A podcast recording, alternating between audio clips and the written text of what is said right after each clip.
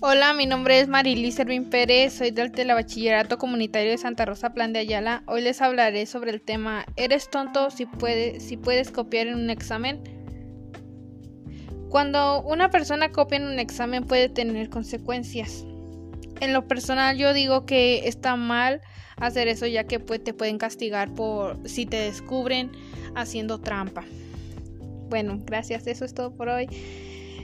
Gracias por su atención.